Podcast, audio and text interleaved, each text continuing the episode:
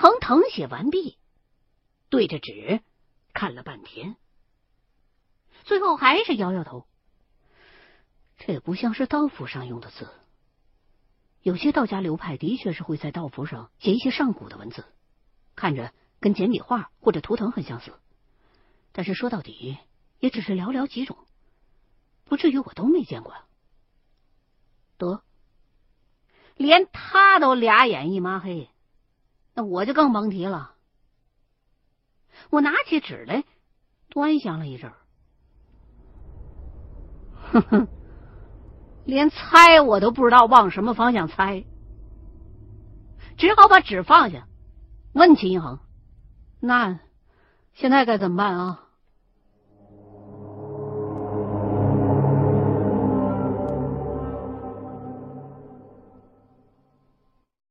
秦一恒也累了，打了个哈欠，说：“现在也只能到此为止了，先休息，等养足了精神，我呀，明儿带你去找一个高人。”看看能不能有什么帮助。说完，就起身告辞了。临走的时候，还从我们家冰箱里边顺了两根火腿肠。我呢，也的确是疲累到了极限了，东西倒懒得收拾，直接进卧室，倒床上就睡过去了。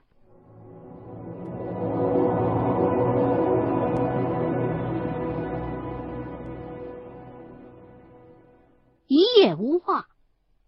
第二天下午我才醒，跟秦一恒通电话交流了一下，他就来了我家，开车带我直奔当地最大的小商品批发市场。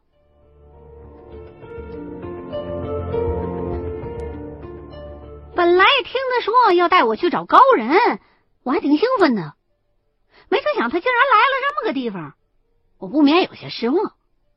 问了他一句，他就嘱咐我说：“一会儿见了那位。”尽量活泼点说话大点声。老人家有些耳背，而且不喜欢话少的人。这还真是考验我的演技了。怎么着才算叫活泼啊？啊，活蹦乱跳的，脸上还得打腮红的那种。这老头的喜好还真挺符合高人的特点的，与众不同啊。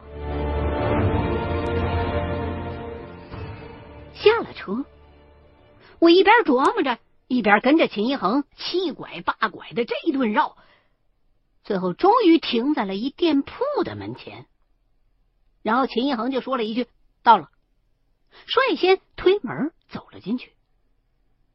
我呢也没着急，先站在外头打量了一圈。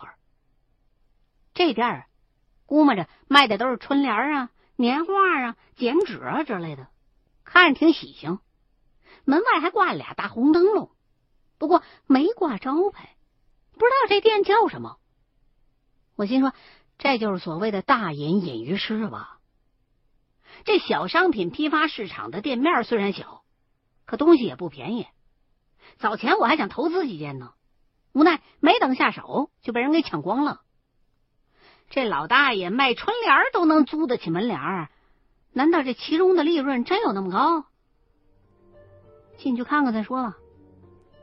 我掐灭了烟，也推门跟了进去。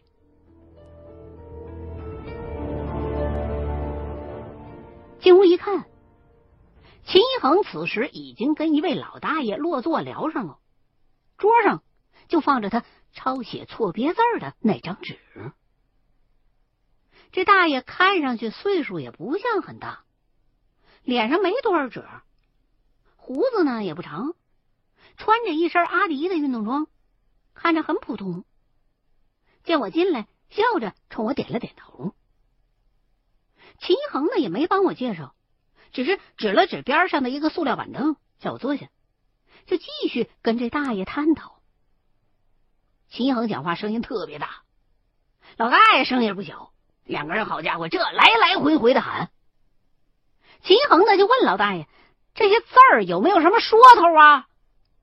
老头呢就拿起纸，眯着眼睛看了一阵，嘿嘿一笑，说：“这东西不是字儿，叫签儿啊，抽签儿的签儿。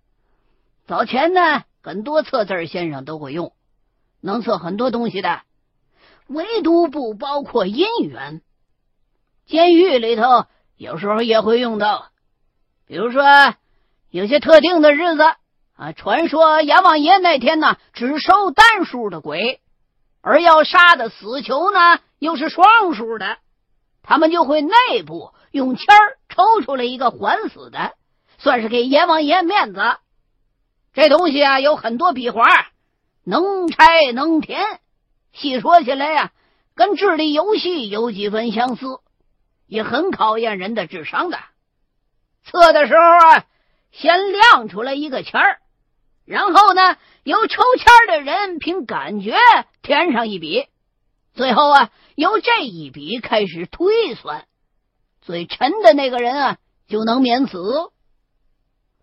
老大爷声音洪亮，可是我听得很迷糊。啊，合着这些内刊是给谁抽签用啊？算是趣味小游戏。这不扯呢吗？我看了看秦一恒，他却冲我使了个眼色，然后就啪啪啪啪啪鼓掌叫好。我心领神会，赶紧也跟着鼓掌，就差欢呼了。老头环视了一下，点点头，表示挺满意，随手拿了一根中性笔，在纸上一边写。一边继续讲，说这老祖宗造字儿啊，内藏天地万物玄机啊，没有看起来那么简单呐。就拿这些签儿来说，它之所以千变万化，能用来占卜吉凶，就是出在这笔画上。这笔画可是包含了五行的。所谓数，一根直木树。这就是代表木。所谓横，一线无垠横，这就是土。所谓点，一行金刚点，这就是金。而撇捺搁在字儿的左右，左为火，表冲；右为水，表泄。这还都只是最基本的笔画，要细说起来呀。可是长篇大论了，所以啊，这签上小小的一笔，在懂行的人眼里头就不那么简单喽。再结合填上这笔的那个人的生辰八字自然就会有相冲或者相生出现，也就产生了这个签儿的轻重之别。老大爷这番讲述的确精彩，很让人长见识。没等秦一恒提醒，我就情不自禁的点头叫好。老头一看，还夸了我一句：“嗯，很懂事嘛。”又随手从兜里边掏出来一盒旱烟叶来，卷好了，丢给我一根，自个儿也点上一根，继续告诉我们说：“这种签儿啊，总体来说也就是这么回事儿。至于你们拿来的这个，肯定也是其中之一。”只不过呢，这几个签儿啊写的有些不按章法，每一个上面都把五行当中的一行给剔除出去了，所以看起来才这么复杂晦涩。说着，他就问秦一恒：“这些东西是哪儿来的？”秦一恒看样子是犹豫了一下，他把这东西的来历说了，不过他并没说。这是企业内刊里的，而是说呀，自己在帮一个朋友搬家的时候，无意间翻出来的。发现的时候啊，这些字儿是用手写在他朋友家那几本旧书里头的。自个儿看着好奇，所以才专程来向您请教呢。老大爷听了，点了点头，轻咳了一声，然后告诉秦一恒：“我其实有个猜测。”不过，觉得有些离谱。这东西在我看来啊，倒并不像是在测什么，更像是一则寻人启事。啊！老头这话让我们俩顿时目瞪口呆。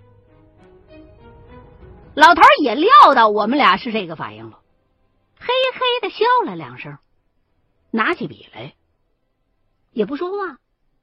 在纸上写写画画了一阵子，就把这张纸又交还给了秦一恒。秦一恒盯着这张纸看了几眼，眉头就快要拧到一块去了。这时候，我这心里头好奇的就跟猫抓的似的，也想探着头过去看半天。无奈角度受限制，只能看见那纸的背面。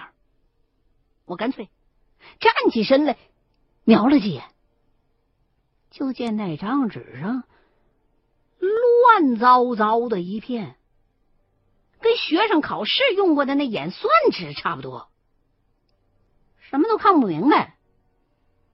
无奈只好又坐回去，耐着性子等他们俩谁给解释解释。结果这俩人自此之后，谁就都没再提这事儿，竟然有一句没一句的唠起家常来了。老大爷就问秦一恒，最近有没有见过刘瘸子？说刘瘸子前几个月来过一趟，买了几副春联，还给他送了一顶帽子，说是等天凉了带着暖和，又扔了两千块钱，留了话。说过年有事儿就不上门来拜见了，算是提前给您老拜年。秦一恒一听见老头说起这话来，身子就是微微一晃。我这边心里头也是咯噔一声。按照老头的说法，从时间上推算，刘瘸子失踪之前还专程来过这儿，而且。从刘瘸子留的话来看，他这很明显是准备消失一段时间呢。他不会跟那个假冒的刘瘸子是一伙的吧？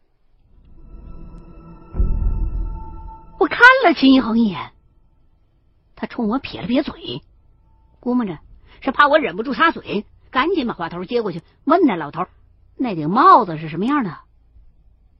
这大爷倒是没注意我们俩心怀鬼胎，乐呵呵的。起身进里屋，把帽子取出来，交给秦一恒看。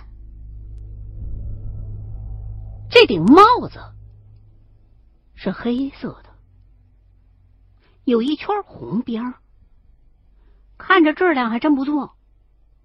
我没上手摸，也不知道具体是什么材质的，不过看样子八成是真皮的。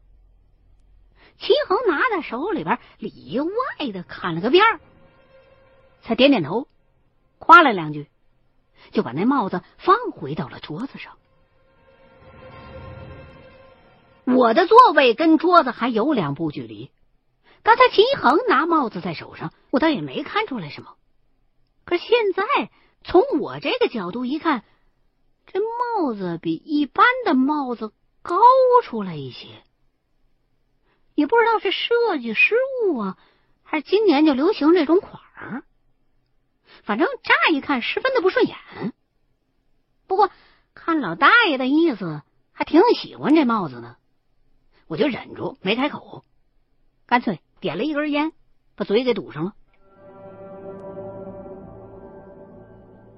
我这边烟抽了一整根，秦一恒跟老大爷也聊的差不多了，他就跟人家告别，把那张纸小心的收好，又从钱包里头掏出来一沓子钱来。放在桌子上，大爷也没磕头，笑着把我们俩送出了门，又塞给秦一恒两副对联，就转身回去了。出了门，我憋了半天，我现在终于能开口了，想问他，一时间还没考虑好从何问起。倒是秦一恒先表示一切等上了车再说，然后直接带我就出了批发市场。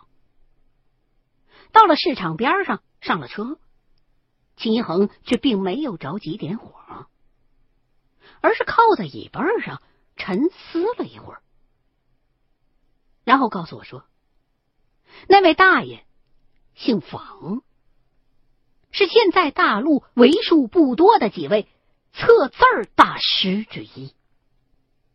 你别看岁数好像是不大，其实啊。”都已经是奔九十的人了。早些年风生水起的时候，这老大爷有好几个茶馆，人称房万金。顾名思义，就是凡是找他来求测字的，只要他开口给你讲了，底线就是一万块钱。别看这老爷子笑呵呵的，其实脾气很臭的。碰上心情不好的时候，说话就非常冲，所以因此惹毛了一位来测字儿的大人物。被对方给狠狠的整了一下，茶馆全都关了张了。最后，老头就在批发市场里边租了这么一个小门市，看着是卖春联和年画的，其实做的还是测字的生意。所以，刚才秦一恒在让房老头帮忙给批那字儿的时候，他们俩谁都没张嘴，因为房老头念他是旧时，就不言语了。否则的话，只要这么一张嘴，你就得拍一万块钱在桌子上，这就算是一笔生意了。说完，秦一恒就把房老大爷批过的那张纸掏出来给我看了。我这回仔细的翻过来调过去，端详了好一阵，上头有好几个竖式子，也不知道是算的什么。我心说这几笔，他娘的就能拿一万，这钱也忒好赚了吧？问秦一恒，他就给我解释说，这是房老头给算的五行生事。你别看只有几笔，里头包含的玄机却非同小可。从房老头得出的结论来看，这东西还真有可能是一则寻人启事。因为这前四个签儿，它不一共五个字吗？抽五个签儿，这前四个签儿分别代表了年、月、日、时，综合到一块儿就是一个生辰八字。而那另外一个签儿，房老头也没算出个究竟来，那我们就更没办法知道是什么了。反正这东西实在是有问题。秦一恒说到这儿，语气忽然严肃了起来，紧紧的盯着我的双眼，说：“之所以房老头说这寻人启事离谱，是因为他推算出来的生辰八字是甲午年丙寅月乙卯日子时。”他这几个字念的是一字儿一顿，每个字儿都跟一把大锤似的砸在了我的胸口上。他说的这时间，我太熟悉了。这年月日，不就是那块棺材板上刻的日期吗？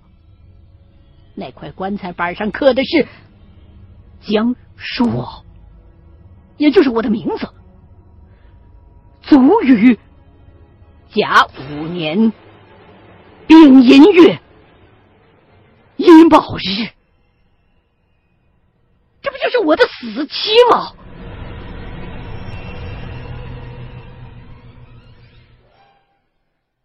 我赶紧点了一根烟。努力的让自己的心跳平缓下来。这其中有太多捋不顺、猜不透的疑问了。对于这个所谓的死期，我一直并不当真。当然，还是会本能的感到有些恐慌。不提起来还好，一提起来，我整个人就堵得难受。老爷子给推算出来的这寻人启事也确实离谱。你先不说。他跟所谓的我的死期有什么关联？单说这个日子，那是那是几年以后的事儿啊！即便他是个寻人启事，怎么找的会是一个未来的人呢？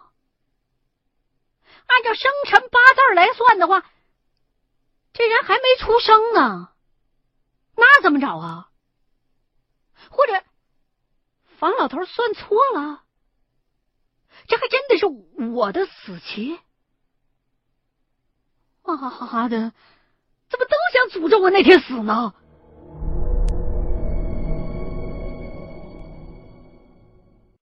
我就问秦一恒：“这一定是个生辰八字吗？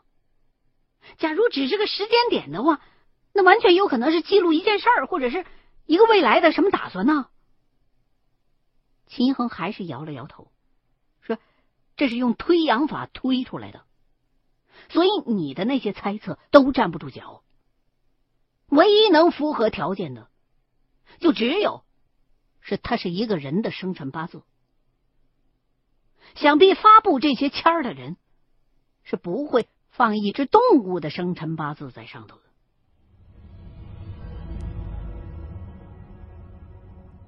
秦一恒话音一落，车里头就陷入了一片死寂。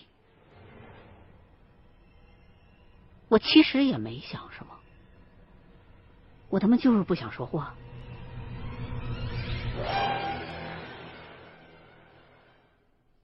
过了足有十分钟，秦一恒才最先打破了沉默。他说：“今天咱们俩终归没白来，还无意间得到了有关刘瘸子的信息。本来听房老头这么说，我还以为刘瘸子留下了什么线索。可是那顶帽子，我仔细看过了，没有任何的玄机。现在看来，刘瘸子还没有遭遇不测，应该是见势不妙，躲起来了。”但是这其中还是有一些奇怪的地方。刘瘸子既然是预料到了会有危险，为什么不向人求助呢？房万金房老爷子现在虽然相比当年是没落了，但还是人脉广、手腕强的主，在这个圈子里边，那算是响当当级别的人物。照理说，摆平一些事儿还是绰绰有余的。刘瘸子当时既然都能上门来告别。完全可以向房老爷子求援呢。听秦一恒这么念叨，我这边也在猜，这房老爷子岁数这么大了，再硬朗，腿脚也肯定不利索了。看来是刘瘸子不想给老头添麻烦。秦一恒听了我这个猜测，就直摇头，说：“即便这是成立的。”那刘瘸子也完全可以向我来求助啊！哎呀，我脑袋直犯晕，已经无力再思考了，索性闭上眼睛，开始揉太阳穴。揉着揉着，我脑子里边忽然灵光一闪，明白了。刘瘸子之所以没向任何人求助，那就只剩下一个可能了，就是。他遇到的麻烦是别人解决不了的，他知道求助也无济于事，只能自个儿扛着，或者是躲起来。我赶紧把这个推论又告诉了秦恒，他听了就啊了一声，说：“你这个推测吧，倒是也挺靠谱的。”低头想了一阵。又摇摇头，表示现在凭空猜测是找不着答案了。恐怕呀，咱俩还得回头去从宏达房地产集团那儿入手去，一切只能走着瞧了。说完，就发动了汽车，原路返回。